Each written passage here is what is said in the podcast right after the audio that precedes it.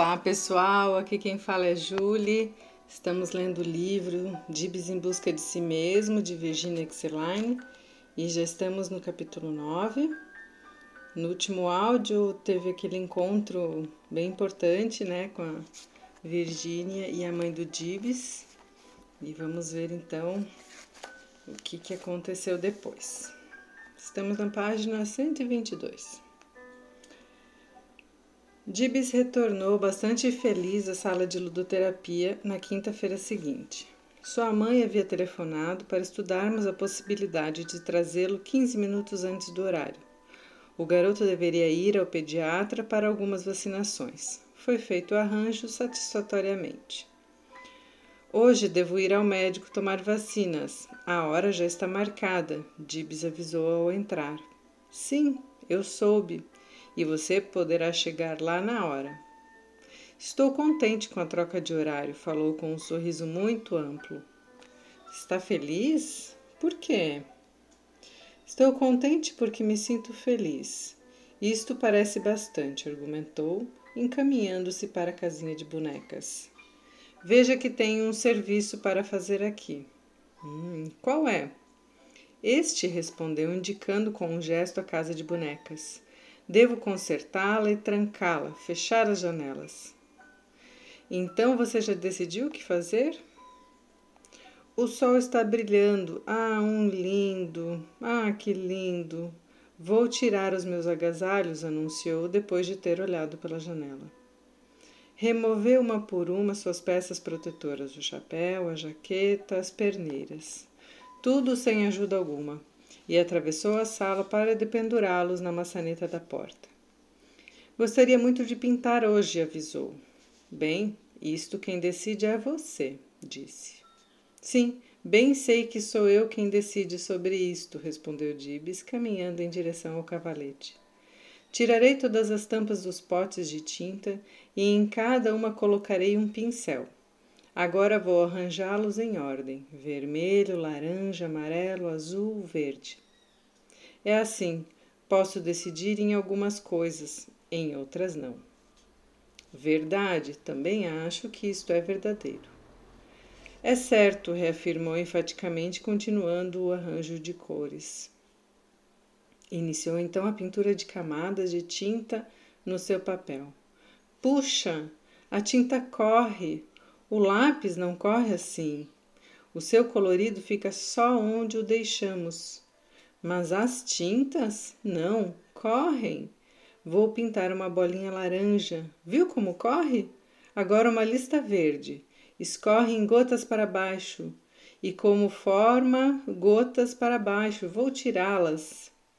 Atravessou a ala e, dando algumas pancadinhas no espelho, declarou: Aqui diz ala, mas eu acredito que seja sala, né? Há alguém mais nesta salinha. Antes, algumas pessoas estavam sentadas neste quarto escuro, mas hoje parece que não. Não as vejo agora. No entanto, sei que estão aí dentro. Fiquei surpresa ante o inesperado de sua observação. Você acha? Bem, eu sei disto. Uma conversinha abafada indicou-me isto, confirmou. Esta pequena prova revela o quanto as crianças estão informadas sobre os ambientes que as circundam, embora nem sempre comentem na ocasião da descoberta. Isto é verdadeiro não só para Dibs e também em relação a nós adultos. Não expressamos verbalmente tudo quanto ouvimos, olhamos, pensamos e concluímos. Provavelmente só um muito pequeno percentual de nossas aprendizagens é explicado aos outros. Você também já sabia disto? perguntou. Sim. Voltou-se então para o cavalete e recomeçou a pintar listas no papel. Estes são os rastros do meu pensamento, concluiu. São? Eu disse. Claro, e agora mesmo vou expulsar aquele homem lutador, especialmente aquele soldadinho. Enquanto caminhava em direção à areia, fez uma pequena pausa para olhar as minhas notas. Havia abreviado o nome das cores que ele usava, registrando apenas a primeira letra. Gibbs observou minhas anotações, que consistiam no registro de suas ações, não de frases. Estas estavam sendo gravadas por observadores mais silenciosos que controlavam os gravadores naquela ocasião. Oh, por que não os escreveu por completo? V representa vermelho, L representa laranja, A em vez de amarelo e etc. Então, por que você sabe como escrever os nomes das cores acha que só desta maneira deveríamos registrá-los? Não concorda que possamos abreviá-los se sentimos vontade de fazê-lo? Hum, refletiu. Bem, sim. Mas não faça isso com os nomes das cores. Sempre faça as coisas corretas. Escreva-os com todas as letras. Faça isso corretamente. Por quê? Perguntei. Dibs olhou-me e sorriu. Porque estou dizendo, respondeu. E há uma razão suficiente? É sim, a não ser que você prefira escrever do seu modo, concluiu sorrindo. Encaminhou-se para a mesa, retirou um pouco de argila da jarra, atirou-a pelo ar, conseguiu apanhá-la e recolocou-a no recipiente de origem. Havia uma gravura no chão perto do cesto de papel. Logo que Dibs olhou e inclinou-se para pegá-la. Ah, quero isto. Quero muito recortar estas figuras. Onde está a tesoura? Pronto, Dibs, aqui tem a... aqui você a tem. Sentou-se e recortou. Em seguida voltou-se para a casa de bonecas, lembrando-se de suas tarefas autoimpostas. Com cuidado removeu todas as paredes da casinha, carregando-as para a areia. Utilizando a enxada, cavou um grande buraco onde enterrou as partes divisórias. Retornou à casa de bonecas e, com uma pesada pá de metal, ergueu a porta e enterrou-a também na areia. Trabalhou com eficiência e inquietação definida, no mais completo silêncio. Intenção, desculpe, e intenção definida no mais complexo silêncio. Quando completou o seu trabalho, olhou-me. Livrei-me das paredes e da porta, anunciou. Sim, vi você libertar-se das paredes e da porta. Escolheu a parede da frente da casa de bonecas, que agora mostrava o caminho de entrada sem porta, e tentou armá-la na areia. Depois de várias tentativas, conseguiu. Procurou um carrinho especial e empurrou-o em volta da casa. Estava mal sentado sobre a borda do depósito de areia, inclinado, dando a impressão de estar sendo incomodado pela posição assumida. Enfim, parece que entendeu a situação. Entrarei completamente no depósito de areia agora, disse decidido.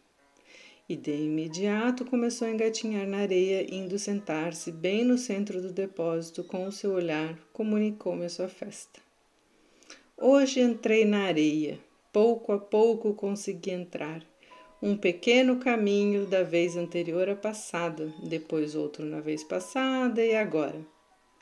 Sim, você conseguiu. Hoje você está dentro do depósito na areia. A areia está penetrando no meu sapato. Vou tirá-los. Quando removeu o sapato, pisou firme. Deixou que seus pés afundassem. Deitou-se na areia esfregou nela suas bochechas. Colocou sua língua para fora e provou-a. Sentiu areia entre os dentes. Por que esta areia é tão arenosa e áspera e tem gosto de nada? O gosto do nada é assim? Perguntou, olhando-me, apanhando um punhado de areia, despejando-a sobre sua cabeça e esfregando nos seus cabelos. Gargalhava. Olhe, estou com meia furada. Minha meia tem um buraco, comentou, exibindo seu pé. É sim, eu disse. Espichou-se, ganhando sua dimensão total. Rolou na areia, virou-se de um lado para o outro, cobriu-se de areia. Seus movimentos eram livres, expansivos, relaxados. Dê-me a mamadeira, pediu. Aqui está, Dibs. Vou fazer de conta que este é meu bercinho. Ficarei encolhidinho como uma bola e fingirei que sou um bebê de novo. Sugou a mamadeira com alegria. De súbito parece que o seu contentamento cresceu. Vou cantar para você, anunciou num tom festivo. Inventarei uma canção para cantá-la apenas para você. Está certo? Claro. Sentou-se com as pernas cruzadas e exteriorizando o que pensava. Imagine como se estivesse sentindo que cantasse, sugeri-lhe. Dibs gargalhou. Vou compor os versos enquanto for cantando. Está bom. Respirou profundamente e começou a cantar. Parecia-me que ele estava tentando, estava compondo também a música na mesma hora. Sua voz era clara, melodiosa e doce. A melodia em si contrastava com a maior parte dos versos da canção. Suas mãos estavam entrelaçadas. Sua expressão era de serenidade. Assemelhava-se a um participante de coral infantil. Apenas suas palavras em nada se pareciam às de uma criança do coral. Oh, eu odeio, odeio, odeio, odeio, cantou. Odeio as paredes e as portas que fecham e as pessoas que nos empurram para dentro para nos trancar. Odeio as lágrimas e as palavras de zanga. Vou matar a todos com minha machadinha. Matarei seus ossos, martelarei seus ossos e cuspirei em cima dos seus destroços. Inclinou-se para apanhar na areia um soldadinho. Nele executou tudo o que havia planejado. Cuspo-lhe a face, cuspo-lhe nos seus olhos. Então posso enterrar-lhe a cabeça no fundo da areia, cantou com a voz clara e suave. Está escutando? Sim, eu disse. Os pássaros voaram de leste para oeste. É um desses pássaros que quero ser. Só assim voarei, voarei muito além das paredes, livre das portas, livre longe, longe dos meus inimigos. Cavarei a areia, enterre, enterrarei coisas na areia, jogarei areia, brincarei na areia, contarei todos os grãos de areia e de novo serei um bebê. Sugou a mamadeira e rindo perguntou-me: Que tal a minha canção? Uma verdadeira canção, eu disse. É sim, uma canção, concordou, saltando da areia aproximando-se de mim para olhar o meu relógio. Dez minutos mais, avisou-me, mostrando seus dez dedos. Juntamente, justamente dez minutos, eu disse. Você acha que só restam dez minutos e depois estará na hora em que devo voltar para casa? indagou. Certo, é exatamente isto que penso. E você, o que acha? Ah, exclamou. Quer saber? Bem, penso que daqui a pouco estará na hora de ir. Vou retirar o restante dos soldadinhos. Estes dois estão com espingardas. Ah, este avião, parecido com um pássaro. O avião voa. O avião cheio de areia voa. Voa por perto, voa por volta. Voa no céu, voa circulando a sala de brinquedos falou segurando com graça e ritmo. Oh, avião, converse comigo. Diga-me até que altura voa. Poderá voar, voar além do azul, do azul do céu? Poderá você voar para além do céu, na direção das nuvens e ventanias que guardam as chuvas, lá muito no alto? Até onde poderá voar? Diga-me, aviãozinho adorável, até onde poderá voar? Abruptamente, parou todas as atividades e concentrou-se em escutar. De repente, toda aquela exuberância e alegria pareceu esfriar-se e arrefecer-se. Aqui está Dorothy, falou. Pessoal, Dorothy é a irmãzinha dele, né? Lembram do outro áudio? Continuando. Voltou para a areia e com sua pá desenterrou a porta e as janelas da casa de bonecas. Ainda não podem ficar enterradas, disse, olhando-me com aflição, a apertar-lhe os lábios e a franzir-lhe a testa. Agora só faltam nove minutos? indagou com um tom desolado. Não, temos apenas cinco minutos mais. Oh, replicou Dibs, levantando uma das mãos com os cinco dedos abertos. E os outros quatro minutos para onde foram? Não acha que os outros quatro minutos já passaram por você? Daqui a bem pouco estará na hora de voltar para casa, relembrou. Mesmo que não queira ir, ainda assim o tempo chegará para dizer-nos: a brincadeira aqui terminou. Verdade, Dibes? A despeito de tudo, o tempo passa. Um som de caminhão em movimento chegou até nós. Lá vai nosso caminhão, comentou. Você ouviu? Sim, Dibs. Está na hora do caminhão ir para casa também, expressou-se. É, suponho que sim. Talvez o caminhão também não queira voltar. É possível, eu disse. Quantos minutos ainda tenho? perguntou. Três minutos. Dib segurou a porta da casinha e programou. Tenho que colocá-las de volta na casa de bonecas e trancar todas as janelas. Onde está o martelo para pregar a porta? Não há nenhum por aqui agora. Você pode deixar a peça na prateleira ou na casa de bonecas. A arrumadeira colocará nos seus devidos lugares depois. Dibs colocou a porta sobre a mesa, mas em seguida mudou de ideia, removendo-a para a casa de bonecas. Fechou todas as janelas. Preciso de sua ajuda para me calçar, pediu-me, em tom de indigente, entregando-me os sapatos e sentando-se. Pronto, Dibs. Sabe o que estou pensando agora? Em que todas as pessoas que estão nessa casa dormem agora e começa a cair a noite, noite de primavera aí fora. Tempo escuro e cheio de sombra. Todos dormem e parece dizer que dormirão mais e mais. Dormirão aqui onde algumas vezes é frio, outras vezes é confortável e morno, mas sempre seguro. dormem e esperam. E colocam em sua casa outro tipo de porta. Uma porta que abre por dentro e por fora. Uma porta que se abre logo que você deve, dela se aproxima, sem fechadura, sem chaves. Bem, agora direi até logo, acrescentou, parando diante de mim. Não esqueça, voltarei depois. Está certo, Dibs, não esquecerei. Você voltará de novo em outro dia. Dibs notou um dos animais que havia recortado dentro do cesto de papel. Quero isto, disse, enquanto apanhava. Posso levá-lo comigo? Claro, Dibs. Bem, diga assim: Claro, Dibs, você pode levá-lo para casa se isto é o que você quer. Então está certo. Repeti palavra por palavra. Um grande sorriso iluminou toda sua figura. Aproximou-se de mim e acariciou minha mão. Ótimo, falou. Abriu a porta e deu um passo para fora. Num relance, voltou-se e veio verificar o tempo que meu relógio marcava. Com violência, fechou a porta. Não, ainda não está na hora. Faltam quinze minutos para as quatro horas. Esperarei até que o sino da igreja toque. Você veio mais cedo hoje, então deverá sair mais cedo. Cada encontro nosso deve durar uma hora inteira. Minha hora de chegada foi mais cedo, mas a minha saída deve ser a de costume, declarou firmemente. Não, a saída também deverá ser mais cedo.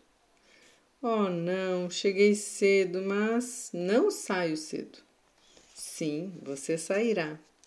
A modificação do horário foi porque você tem que ir ao médico, lembra? Lembrar nada tem a ver com o caso aqui, declarou. Você apenas não deseja ir agora, mas. É verdade, interrompeu-me para confirmar. Durante um longo minuto ele mediu-me com seu olhar. Você está completamente certo disto? Dib suspirou. Creio que estou certo. Está bem, eu vou agora. Só desejo que o doutor espete sua agulha em Dorothy. Tomara que doa tanto que isso a faça gritar e chorar. Se assim acontecer, dentro de mim vou rir e gargalhar e sentir alegria porque ela sofre. Quanto a mim, fingirei que não me dói absolutamente nada. Até mais, até quinta-feira. Encaminhou-se para a sala de recepção, onde sua mãe e Dorothy o esperavam.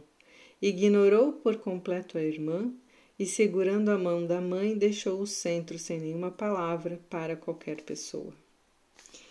E assim ela termina mais um capítulo. Muito lindo esse capítulo também, entendendo esse movimento do Dibs, de ser mais espontâneo, mais autêntico, né? E agora aparecendo também no processo dele a, a, a figura da Dorothy, né? A irmã dele. E ele continua não querendo sair de lá, né? Espero que vocês tenham gostado. Uma boa reflexão para todos. Até o próximo áudio.